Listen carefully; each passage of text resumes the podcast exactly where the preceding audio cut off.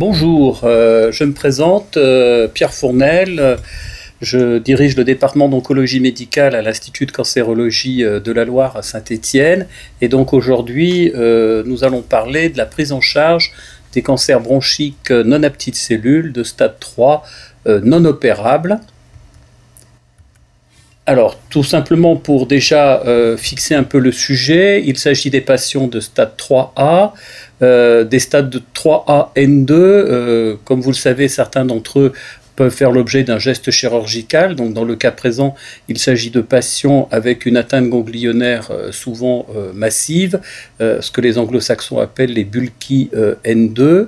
Il s'agit également de la grande majorité des patients de stade 3B et puis des stades 3C de la nouvelle classification, de la huitième classification, c'est-à-dire les T3, T4, N3, sont des patients totalement non résécables.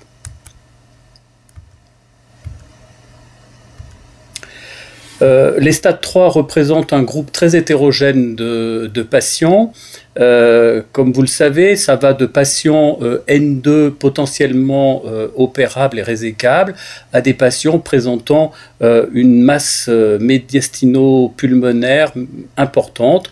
Et c'est ces patients-là auxquels on va se consacrer aujourd'hui, c'est-à-dire ces patients qui sont traités avant tout par des associations de chimiothérapie et de radiothérapie. Alors, un peu d'historique, il faut remonter en 1995. Dans les années 80 et jusqu'au début des années 90, le traitement de référence de ces patients était la radiothérapie euh, seule. Et euh, le groupe américain, le RTOG, avait montré qu'une dose de 60 euh, degrés en 30 fractions permettait d'avoir un contrôle local satisfaisant. Et donc cette radiothérapie de 60 degrés est, devenue le standard. Par la suite, il y a eu un certain nombre d'essais qui ont associé la radiothérapie et la chimiothérapie avec différentes modalités comme on le verra. Et la méta-analyse de 1995 a repris les 22 études euh, randomisées euh, qui avaient comparé radiothérapie et radiochimiothérapie, ce qui représentait un total de plus de 3000 patients. Et cette méta-analyse montrait qu'il y avait un bénéfice en termes de survie globale, de réduction du risque de décès à associer une chimiothérapie à la radiothérapie. Donc c'est cette méta-analyse qui est devenue la base de toutes les études euh, ultérieures. Alors, comment associer la chimiothérapie et la radiothérapie? Il y a en fait deux grandes modalités. Le schéma euh, séquentiel, où la chimiothérapie est réalisée avant la radiothérapie, deux à trois cycles de chimiothérapie, c'est le schéma qui est le plus facile à euh, mettre en œuvre et peut-être le moins euh, toxique. La radiochimiothérapie euh, concomitante, où la chimiothérapie est administrée en même temps que la radiothérapie, deux ou trois cycles. On peut faire précéder cette phase de radiochimiothérapie concomitante par une chimiothérapie d'induction ou la faire suivre d'une chimiothérapie de consolidation. Donc on arrive en 2010 à la publication d'une méta-analyse importante qui a repris les six essais euh, randomisés qui ont comparé un schéma séquentiel à un schéma euh, concomitant. Euh, cela faisait un peu plus de 1200 patients au total. Il faut noter tout de suite qu'il s'agissait de patients en bon état général, de PS0 ou 1, la majorité des patients étaient des stades 3B. Il y avait relativement peu de patients euh, âgés, comme on peut le voir euh, sur ce tableau. 13% hein, dans le bras concomitant et 19% euh, dans le bras séquentiel. Euh, ce qui est assez logique puisque euh, la majorité des essais, des avaient mis comme euh, limite d'âge 70 ans et bien sûr très peu de patients PS2 puisqu'il s'agissait de patients PS01 dans les critères d'inclusion. Donc cette méta-analyse compare le schéma concomitant au schéma séquentiel. Il faut noter également qu'en termes de radiothérapie, une seule étude comportait une radiothérapie de type conformationnel 3D. Pour les autres, il s'agissait d'une radiothérapie de type 2D dans la mesure où c'est des études qui avaient été euh, réalisées euh, dans les années 90. Alors, cette méta-analyse est importante parce qu'elle montre un bénéfice euh, en survie globale en faveur du schéma concomitant avec un hazard ratio à 0,84, euh, un bénéfice absolu euh, à 5 ans qui est de 4,5%. donc, elle est positive en faveur du concomitant.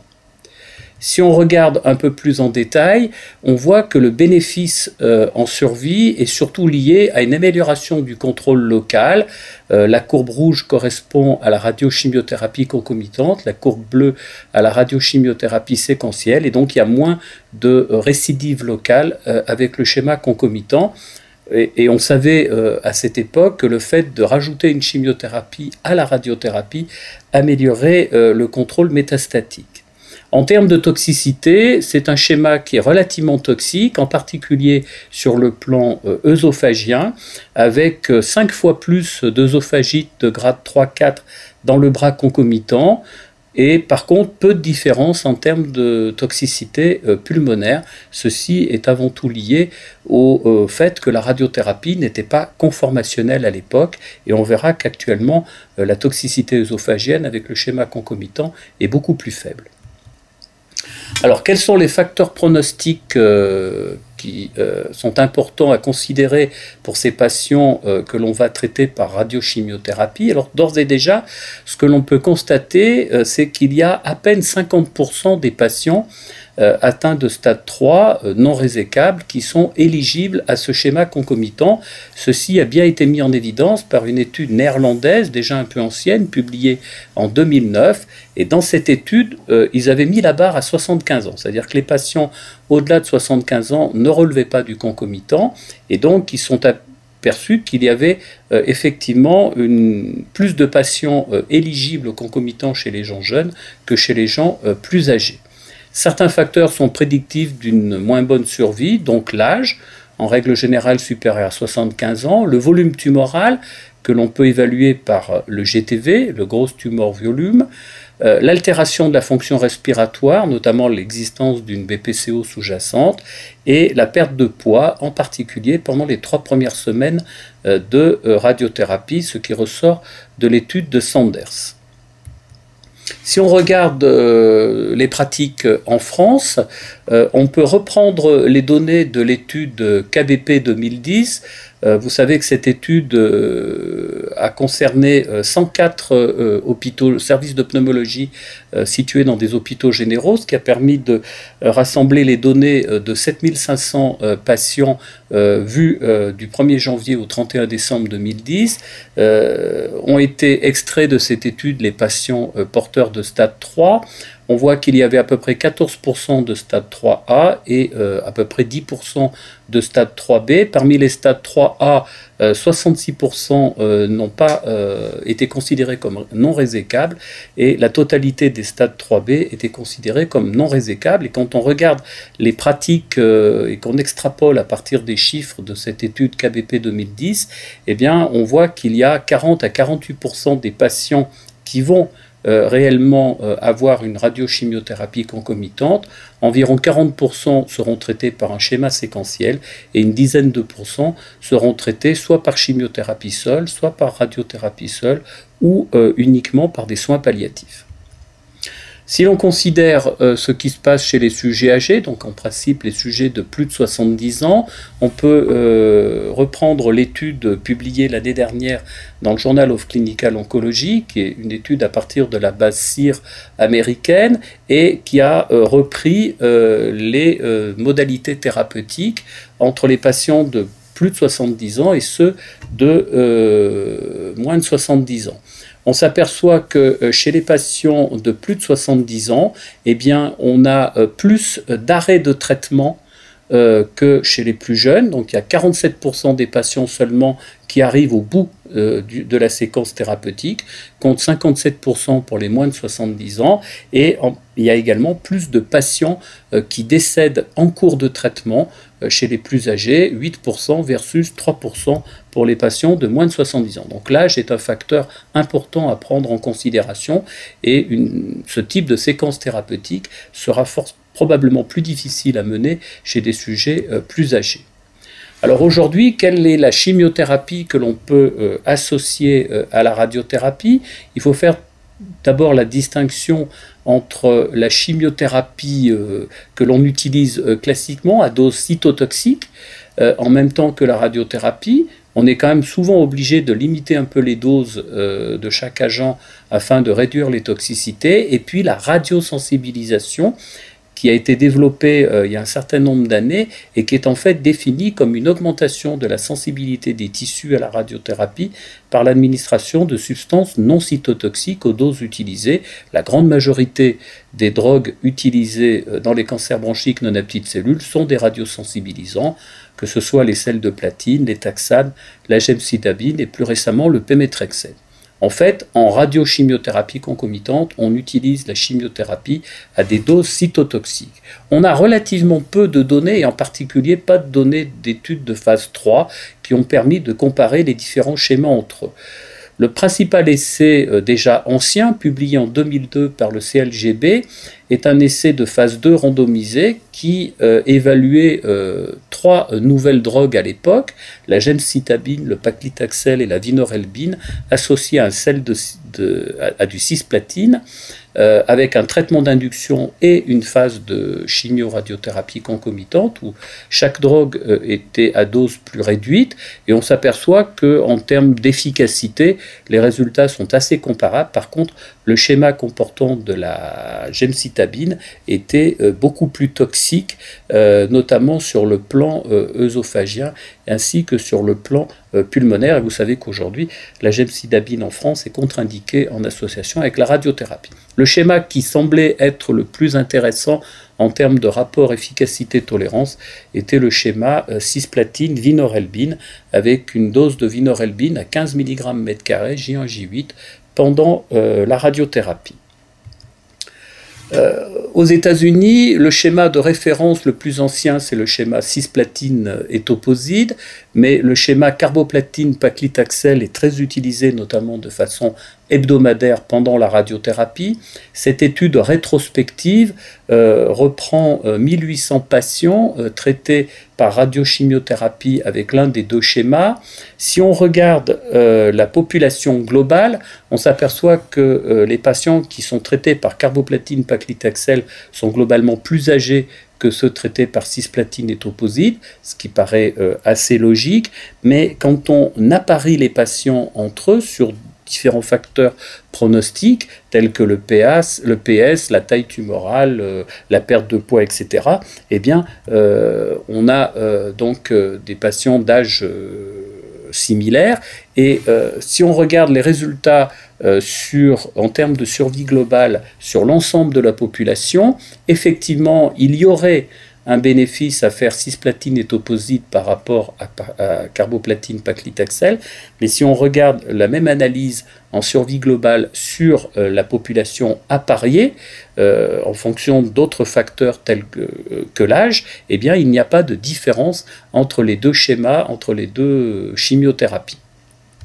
Dans cette étude, qui est une revue systématique de la littérature, euh, qui a repris euh, les essais euh, comportant cisplatine et toposide et ceux comportant carboplatine paclitaxel, 79 essais sélectionnés pendant une trentaine d'années, près de 7000 patients au total, et on s'aperçoit que quel que soit le schéma de chimiothérapie utilisé, eh bien, il n'y a pas de différence en médiane de survie globale, ni en taux de survie à 3 ans euh, en récidive locale ou en récidive à distance. Donc on peut considérer que ces euh, schémas de chimiothérapie finalement sont assez euh, proches en termes d'efficacité. Qu'en est-il de drogues plus récentes, notamment le pemetrexed, qui, comme vous le savez, est devenu un des standards de traitement des tumeurs non épidermoïdes métastatiques associées à celles de platine?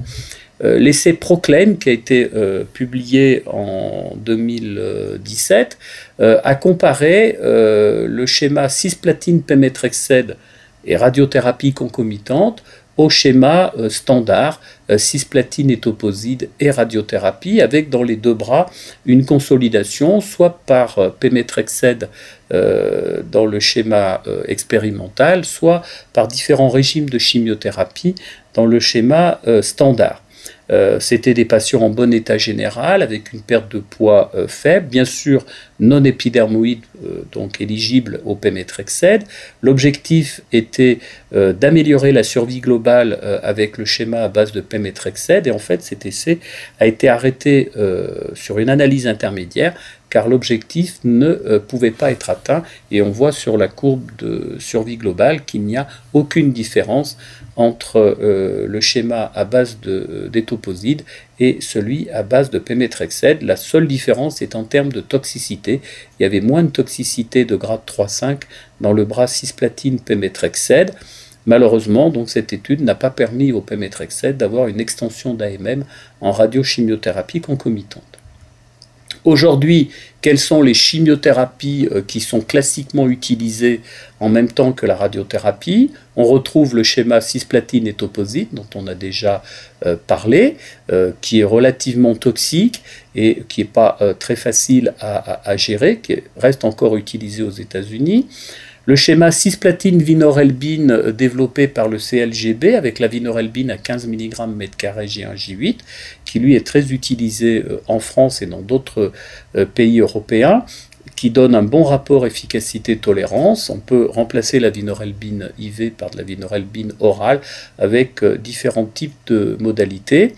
Le schéma carboplatine-paclitaxel hebdomadaire avec le carboplatine AUC2 et le paclitaxel entre 40 et 50 mg par mètre carré par semaine, qui reste très utilisé aux États-Unis et euh, dans une grande partie euh, du monde. L'avantage, c'est un schéma qui est relativement peu toxique et facile à administrer en ambulatoire. Et puis différents schémas euh, à base de sel de platine et d'océtaxel, que ce soit cisplatine ou carboplatine, avec différentes modalités, et plutôt développés au Japon et en Asie. Donc aujourd'hui, le schéma qui est euh, globalement le plus utilisé, en tout cas en France, est plutôt le schéma euh, cisplatine vinorelbine. Alors, est-ce que les nouvelles chimiothérapies euh, font mieux que, que les anciennes? Ben, Ce n'est pas certain. deux études japonaises ont été publiées en 2010, l'étude de Segawa et l'étude de Yamamoto. Dans ces deux études, ils ont repris le schéma de référence euh, publié en 99 par Fourouzet, avec comme chimiothérapie le MVP, mitomycine, vindésine, cisplatine, euh, sauf que la radiothérapie était optimisée. Dans le schéma Fourouzet, c'était 56 grés en split course, et là, c'était une chimiothérapie en étalement classique à 60 grés. Et dans l'étude de Segawa, ce schéma a été comparé à un schéma plus moderne avec cisplatine, docétaxel, euh, J1, J8, J29, J36. Et dans l'étude de Yamamoto, il a été comparé à euh, un schéma soit euh, carboplatine irinotécan, soit carboplatine euh, paclitaxel hebdomadaire. Et en fait, quand on regarde les résultats, eh bien, on s'aperçoit que quelle que soit la chimiothérapie utilisée, qu'elle soit de type MVP ou plus moderne, eh bien, on a les, à peu près les mêmes médianes, avec par exemple dans l'étude de Yamamoto, des médianes autour de 20 mois et des taux de survie à 5 ans qui sont euh, très proches. Donc pas de grande différence, quelle que soit la chimiothérapie utilisée. Euh, il y a quelques années, on s'est posé la question de savoir s'il fallait faire une chimiothérapie d'induction ou une chimiothérapie de consolidation. Alors quel est l'intérêt de faire une chimiothérapie d'induction? Bah, c'est de réduire le volume tumoral avant la radiothérapie, c'est de faire d'emblée une chimiothérapie à pleine dose, et c'est la possibilité d'organiser la radiothérapie, car il y a souvent des délais nécessaires, et puis peut-être que ça permet de sélectionner des patients. Les inconvénients, bah, c'est qu'on va retarder euh, l'administration du traitement synergique. Dans la consolidation, l'intérêt, c'est qu'on va faire la radiochimio d'emblée, dès la prise en charge initiale, donc le traitement synergique, et on va ensuite essayer de consolider le résultat de la radiochimiothérapie en prolongeant la chimiothérapie. Plusieurs études euh, ont euh, essayé d'évaluer la chimiothérapie d'induction, dont l'étude du CLGB, euh, qui a comparé une radiochimiothérapie concomitante exclusive à la même radiochimiothérapie euh, précédée d'une chimiothérapie d'induction par carboplatine paclitaxel. Et dans cette étude, il n'y a pas de différence euh, en termes de survie entre les deux schémas, avec toutefois des médianes de survie qui sont en dessous de ce que l'on obtient euh, aujourd'hui. Le schéma de consolidation a également été évalué à la suite de l'étude de phase 2 du SVOG. Il y a eu un essai intergroupe américain qui a euh, comparé chez des patients traités par radiochimiothérapie concomitante euh, non progressif une euh, consolidation par docétaxel 3 cycles versus une observation. Ce que l'on peut voir, c'est qu'il y a beaucoup plus de toxicité et de décès dans le bras docétaxel que dans le bras observation. Et en termes de survie globale, il n'y a aucune différence. Donc la consolidation par docétaxel n'apporte pas de bénéfice. Une étude coréenne a également essayé de tester euh, un schéma de consolidation par cisplatine tocétaxel après radiochimiothérapie euh, concomitante et euh, l'adjonction d'une consolidation n'apporte aucun bénéfice, que ce soit en survie sans progression ou en survie globale, par rapport à pas de consolidation. Donc aujourd'hui, il y a peu d'arguments. Il y a eu un certain nombre d'études de phase 2 randomisées, dont une étude française, qui ont évalué l'induction et la consolidation euh, chez ces patients-là. Euh, ces études ont été reprises dans une méta-analyse qui euh, n'a toujours pas été publiée, qui avait été présentée en 2013 au Congrès sur le cancer du poumon. Et en fait, cette méta-analyse ne montrait pas de différence que l'on fasse une induction ou une consolidation chez ces patients. Quelle radiothérapie proposer chez ces patients en, en 2018 Les choses ont pas mal évolué euh, ces dernières années avec les progrès euh, technologiques. Aujourd'hui, ce qui est sûr, c'est qu'il faut faire une radiothérapie de conformation avec une dosimétrie 3D. Euh, La dose standard, en tout cas, qui est utilisée couramment en France, est une dose totale de 66 grés en 33 fractions et 6 semaines et demie. A il est possible de monter la dose euh, jusqu'à 70 degrés en routine chez certains patients qui ont un, volume tumoral qui n'est pas trop important. Euh, quel fractionnement utiliser? Ben, Le fractionnement le plus utilisé, ça reste le monofractionné. Il y aurait peut-être quelques arguments pour faire du bifractionné, mais c'est quelque chose qui est quand même difficile à mettre en œuvre. Ce qui est très important, c'est d'utiliser euh, la, TEP, la tomographie à émission de positons, pour définir le volume à traiter. Euh, c'est même indispensable actuellement. Euh, la radiothérapie conformationnelle en modulation d'intensité, la RCMI qu'on appelle l'IMRT en, anglais, devient de plus en plus intéressante, notamment pour des tumeurs proches de la moelle épinière ou proches du cœur, avec ses variantes telles que l'arc-thérapie, etc. Et bien sûr, la radiothérapie est limitée par toutes les contraintes liées aux organes adjacents, en particulier la moelle épinière, l'œsophage et euh, le poumon, également euh, le cœur. Depuis un certain nombre d'années, il y a eu une évolution euh, dans les volumes cibles. autrefois, dans les années 90, l'irradiation était une irradiation assez large qui comportait le volume tumoral et les aires ganglionnaires définis par l'imagerie et une irradiation assez large du médiastin allant même jusqu'au creux claviculaire. On est passé à une irradiation qui est concentrée sur le volume tumoral et les aires ganglionnaires envahies définies par les données de l'imagerie, en particulier le PET scan.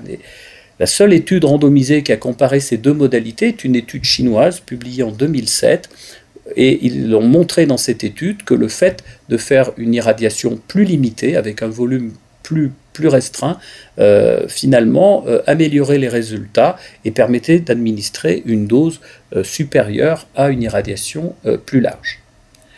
Justement, quelle dose de radiothérapie aujourd'hui? Il y a eu un certain nombre d'essais de phase 1 et 2 qui ont montré que l'on pouvait aller jusqu'à des doses de 74 grés, voire même un peu plus. Euh, en, concomitant. Il y a donc eu un grand essai de phase 3, l'essai RTOG 0617, qui avait une double randomisation, une comparaison de deux doses, 60 grés versus 74 grés, et la radiothérapie avec modulation d'intensité était utilisée dans près de 50% des centres. Et la deuxième randomisation, c'était l'adjonction de cetuximab à la radiochimiothérapie concomitante.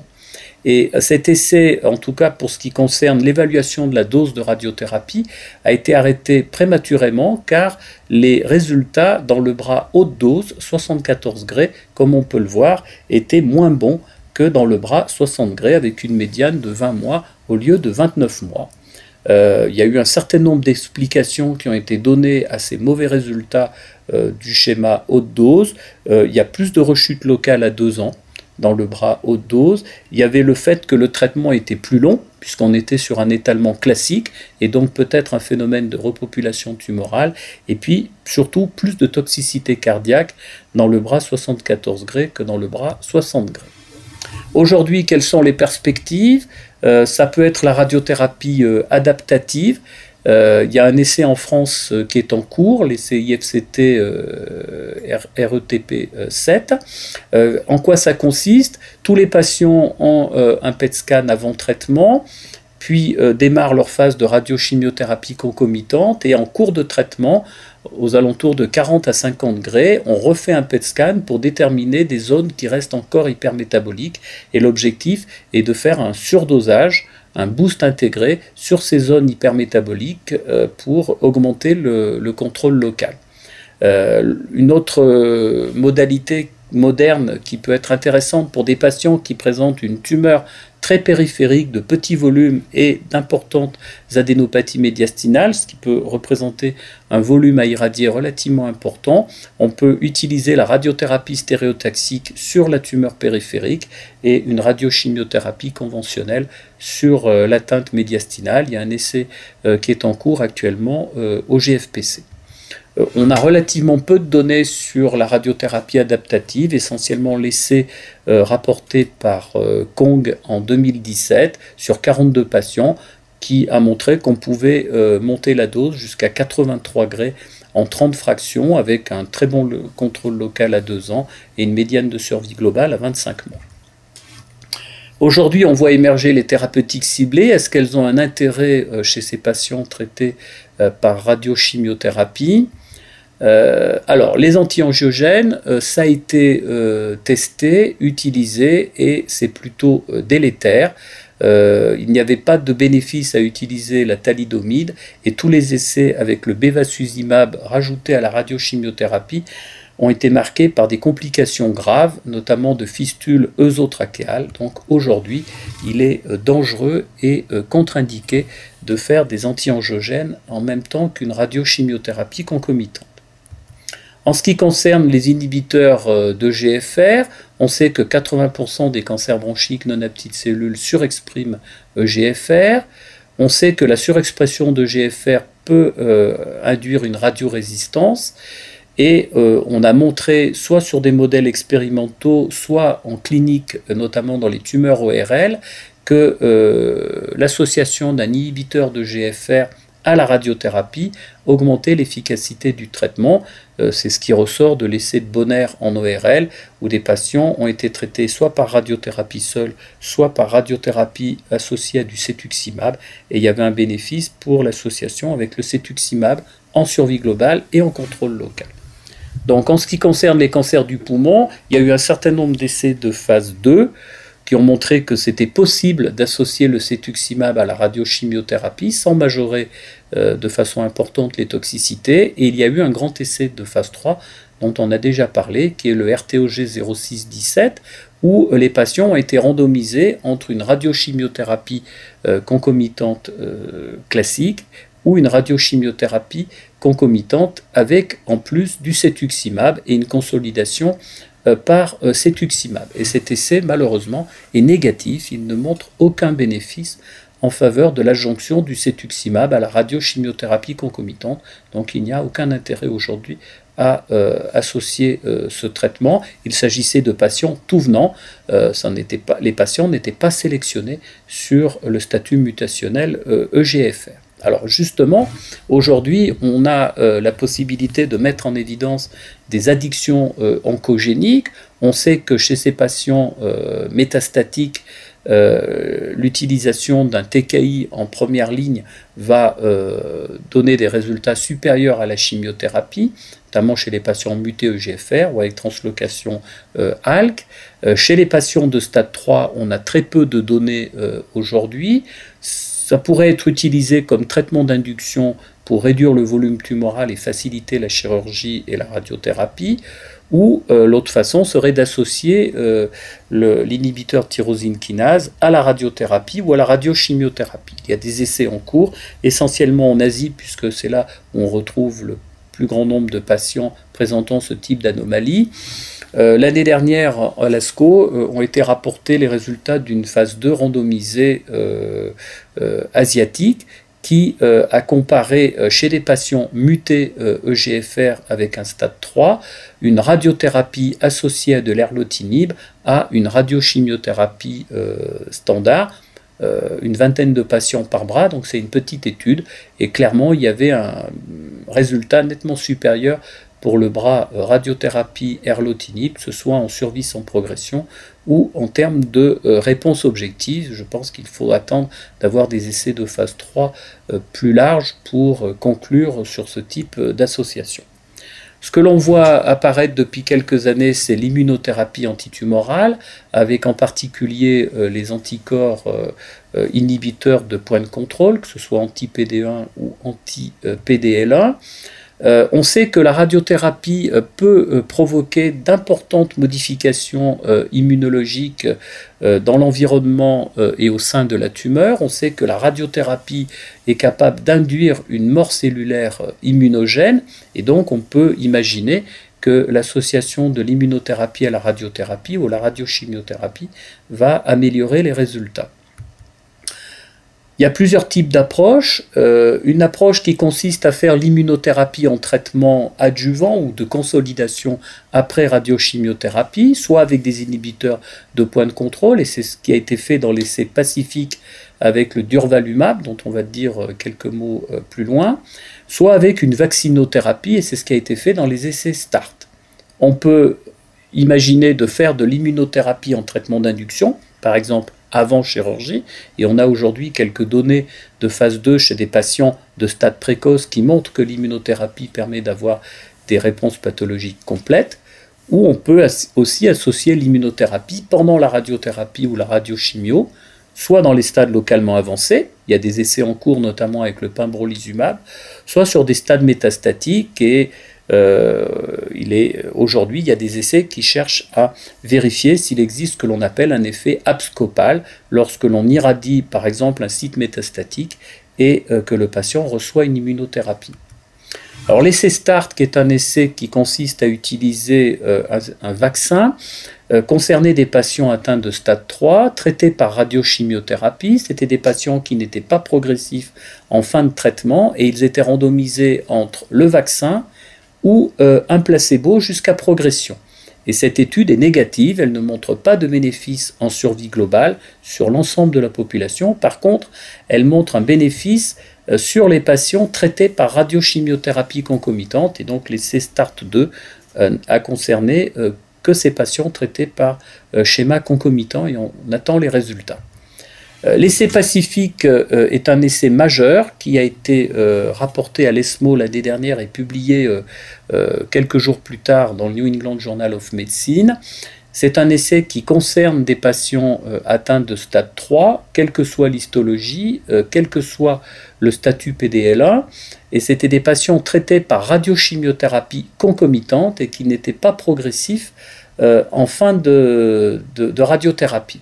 Ces patients étaient randomisés dans un délai de 1 à 42 jours après la fin du traitement initial entre du durvalumab, qui est un anti-PDL1, 10 mg kg toutes les deux semaines pendant un an, et un placebo euh, toutes les deux semaines pendant un an. L'objectif primaire, c'était euh, la survie sans progression et la survie globale. Et cet essai est très positif euh, en survie sans progression, avec une médiane de 17 mois pour le bras durvalumab au lieu de 6 mois pour le bras placebo. donc un bénéfice, un résultat qui est très positif chez ces patients. Et ce qui est intéressant euh, de noter euh, dans cet essai, c'est le bénéfice sur le temps euh, jusqu'au décès et surtout jusqu'à l'apparition des métastases, c'est-à-dire que les patients qui ont reçu du durvalumab pendant un an ont, ont, développé moins de métastases et surtout le temps jusqu'à apparition des métastases pour ces patients était beaucoup plus long, donc avec une médiane de 23 mois au lieu de pas tout à fait 15 mois pour le bras placebo. Les toxicités de la radiochimiothérapie concomitante sont bien connues, elles sont plutôt moins importantes aujourd'hui avec euh, les nouvelles modalités de radiothérapie. L'œsophagite reste une toxicité aiguë qui peut être limitante mais qui ne s'observe plus que dans 10 à 15% des cas de grade supérieur ou égal à 3. Euh, on a rarement des complications tardives aujourd'hui et surtout euh, l'incidence des œsophagites a très nettement diminué depuis l'utilisation de la radiothérapie en conformation. La toxicité pulmonaire peut rester un problème, elle est là aussi plus rare. On a à peu près 9 à 10% de toxicité de grade supérieur ou égal à 3. Elle est aujourd'hui bien prévenue avec euh, les histogrammes dose-volume et euh, le respect des contraintes euh, au niveau pulmonaire, notamment un V20, c'est-à-dire un volume pulmonaire recevant 20 grés inférieur à 35% du volume pulmonaire total et un V30 inférieur à 20%. Il y a d'autres paramètres qui sont utilisés par les radiothérapeutes pour justement limiter la radiothérapie, la toxicité à ce niveau-là. Les séquelles cardiaques sont plutôt des séquelles à long terme. Là aussi, on commence à avoir un certain nombre de données. Euh, par exemple, ne pas faire plus de 40 degrés sur l'ensemble du volume cardiaque ou 60 degrés sur un tiers du volume. Et c'est là que euh, la radiothérapie conformationnelle avec modulation d'intensité euh, présente un intérêt majeur lorsque la tumeur est proche du cœur, notamment des tumeurs du lobe inférieur gauche. La toxicité au niveau de la moelle épinière, on sait également l'éviter en limitant la dose à 46 degrés. Donc aujourd'hui, en 2018, euh, la radiochimiothérapie concomitante reste le traitement standard des cancers bronchiques non à cellules de stade 3 euh, non, non résécables. Elle s'adresse essentiellement à des sujets en bon état général, avec un PS à 0 ou 1, d'âge inférieur à 70 ou 75 ans, ça dépend euh, des comorbidités, avec une perte de poids faible, moins de 5%. La radiothérapie doit être une radiothérapie de conformation, 60 à 66 degrés, monofractionnée, qu'il faut débuter le plus tôt possible. Gros intérêt du PET scan pour définir les volumes à traiter. La chimiothérapie doit être une chimiothérapie à base de platine, à dose cytotoxique, 3 à 4 cycles, ou hebdomadaire si on utilise du carboplatine euh, paclitaxel. On peut faire une induction, mais courte, 1 à 2 cycles maximum, si le volume tumoral est important ou s'il y a un délai pour la mise en route de la radiothérapie. Il n'y a pas d'intérêt à faire une chimiothérapie de maintenance ou de consolidation. Et, eh bien, et puis, euh, depuis quelques mois, eh bien, on a la possibilité d'utiliser le durvalumab en consolidation pendant un an chez les patients qui ne sont pas progressifs après radiochimiothérapie concomitante. Donc ce schéma optimal n'est guère possible que chez environ 50% des patients qui sont potentiellement curables. Pour les autres, on fera du séquentiel ou de la chimiothérapie seule ou de la radiothérapie. Et c'est ce qui ressort des différents euh, guidelines, qu'ils soient européens ou euh, nord-américains.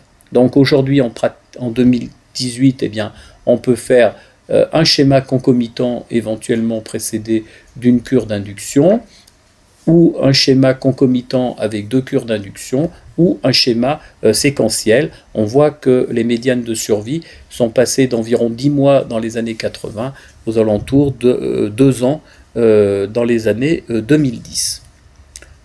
voici les recommandations de les guidelines de la CCP 2013, donc qui reprennent ces données et qui recommandent la radiochimiothérapie concomitante chez les patients en bon état général. Euh, en ce qui concerne les référentiels français, notamment les référentiels Auvergne-Rhône-Alpes, la dernière version 2018 euh, euh, recommande également chez ces patients-là la radiochimiothérapie concomitante avec différentes modalités de chimiothérapie chez les sujets en bon état général et de moins de 70 ans, avec la possibilité de faire du durvalumab en consolidation chez les patients non progressifs et chez les patients en plus mauvais état général ou d'âge supérieur à 70 ans, plutôt s'orienter vers un schéma séquentiel. Est-ce que l'amélioration des résultats sont liées au progrès thérapeutique ou à une meilleure sélection des patients? Probablement les deux. Il y a quand même euh, depuis 15-20 euh, ans une meilleure sélection des patients. Euh, quand on regarde par exemple l'essai Fourouzé publié en 99, on voit que la médiane de survie globale était à 16 mois. la radiothérapie n'était pas optimale. et la sélection des patients était bien moins stricte que celle que l'on fait aujourd'hui. Il n'y avait pas de PET scan, il n'y avait pas de bilan cérébral systématique. Euh, et on voit que dans les deux essais japonais euh, les plus récents, ayant repris le même type de chimiothérapie, la médiane euh, approche les deux ans. Donc il y a clairement un effet de sélection des patients aujourd'hui, puisque tous les patients ont un bilan cérébral, tous les patients ont un PET scan, mais il y a aussi une amélioration des techniques de radiothérapie et une amélioration dans la gestion des toxicités en cours de traitement. Voilà, je vous remercie pour votre attention.